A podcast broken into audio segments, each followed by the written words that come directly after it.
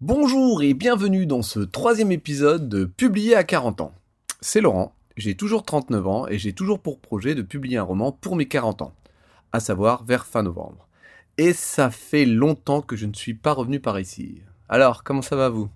Moi, ça va, j'ai repris le taf. J'ai gardé en plus mon ancien poste de professeur et, et le monde est plus ou moins déconfiné. On peut revoir des gens, la famille, les amis. Moi, j'ai pas très envie, mais.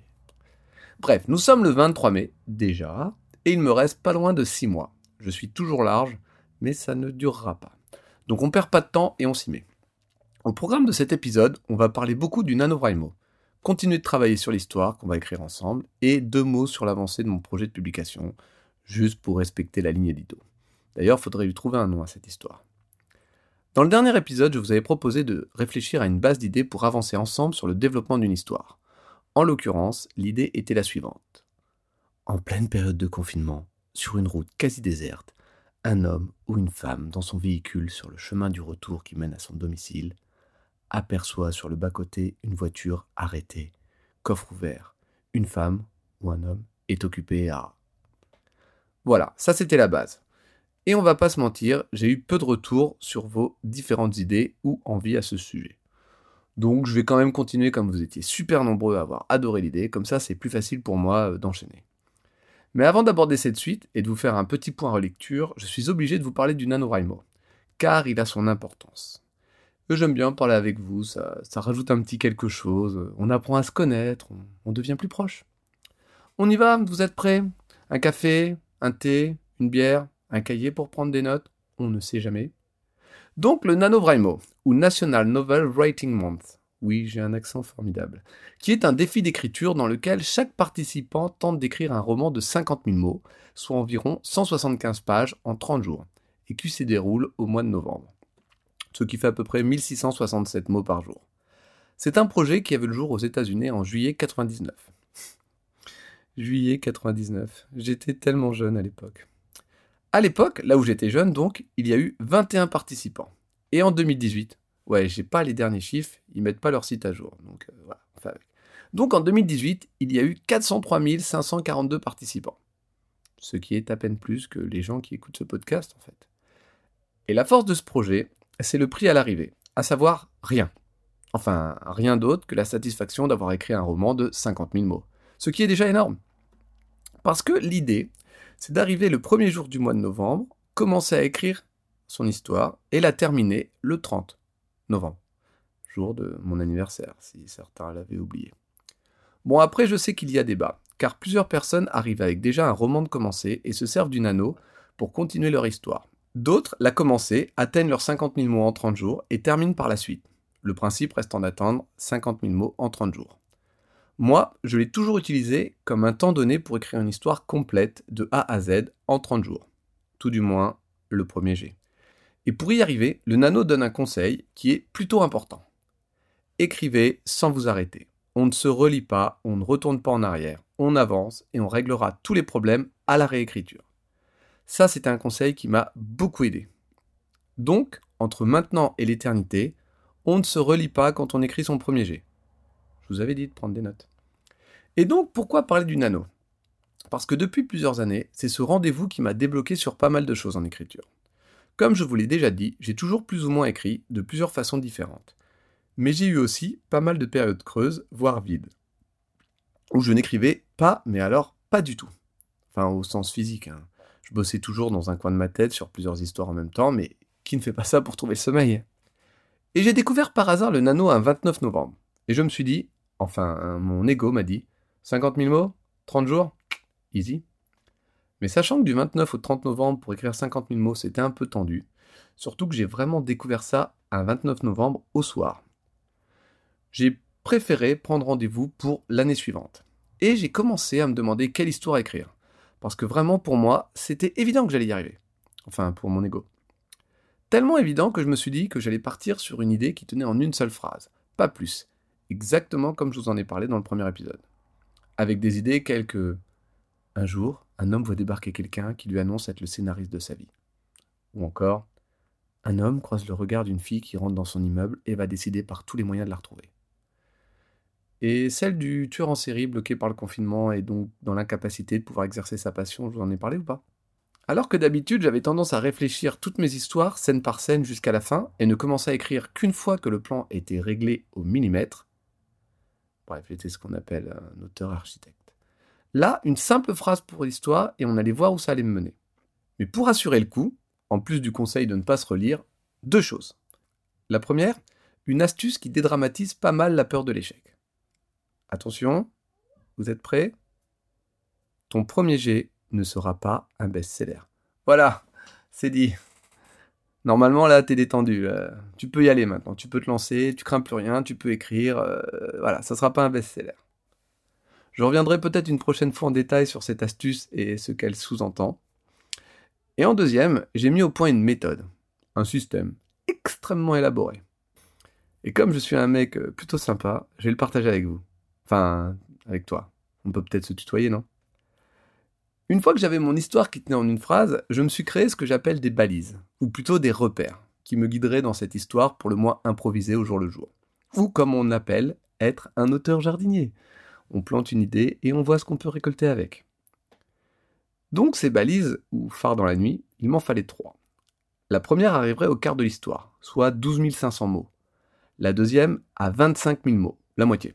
Et la troisième, aux trois quarts, 37 500 mots. Trois grands moments dans l'histoire. Ça peut être un retournement, un élément imprévu, mais il faut que ce soit quelque chose de marquant. Peu de préférence qui tient encore en une phrase, mais ça c'est mon petit côté, j'aime bien le minimalisme. C'est la structure en trois actes. Pardon? Non mais euh, ça existe ton truc, c'est la structure en trois actes. Je vois pas de quoi tu parles. Moi, ce sont des balises pour m'aider à avancer dans l'inconnu, c'est pas des actes. C'est pareil. Hein.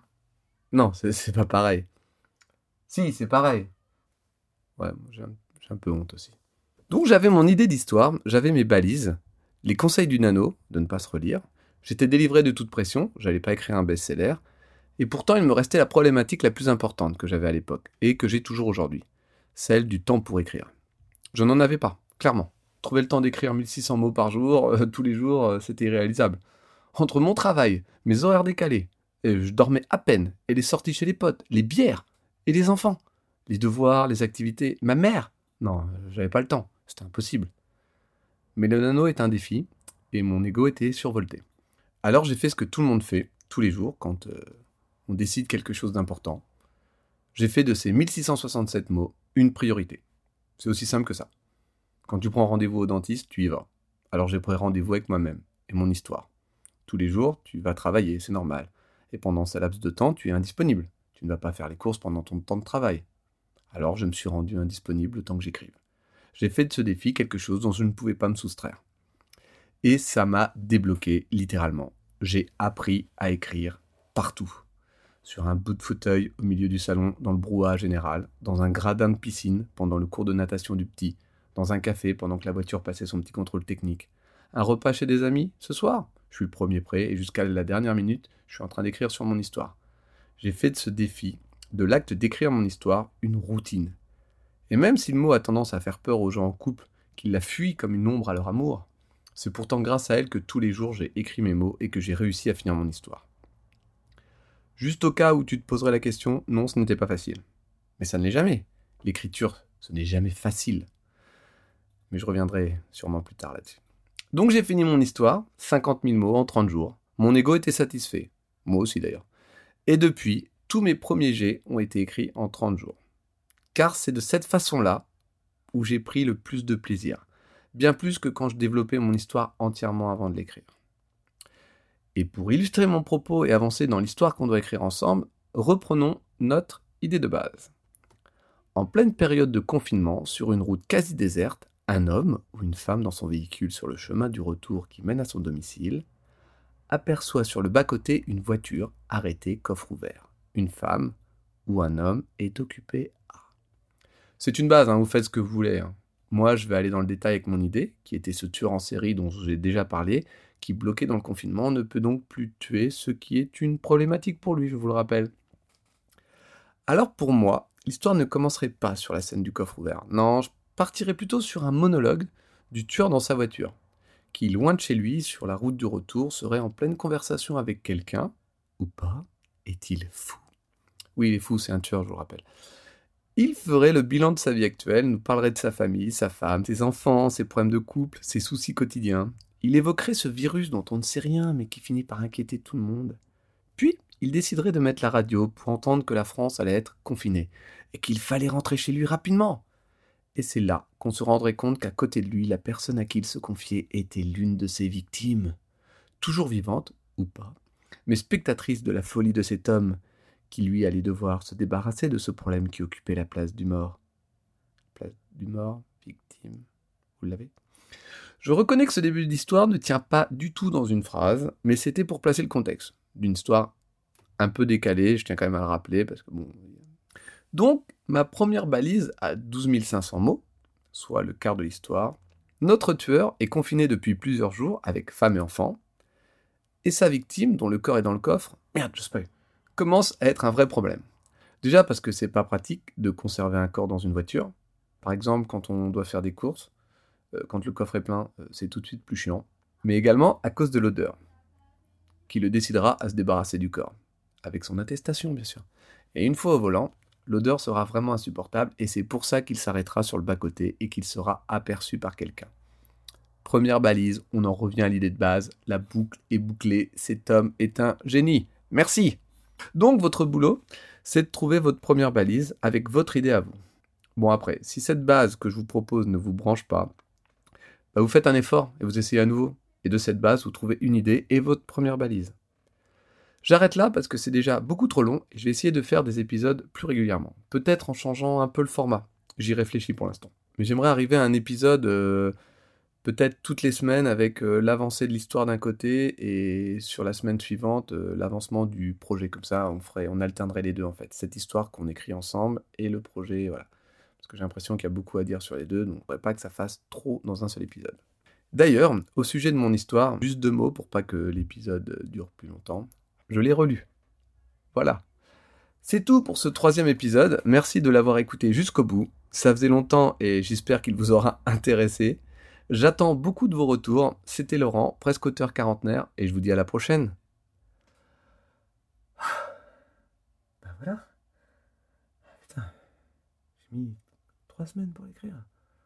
En même temps, c'est la faute de Final Fantasy. D'ailleurs, j'y retourne. Free socks.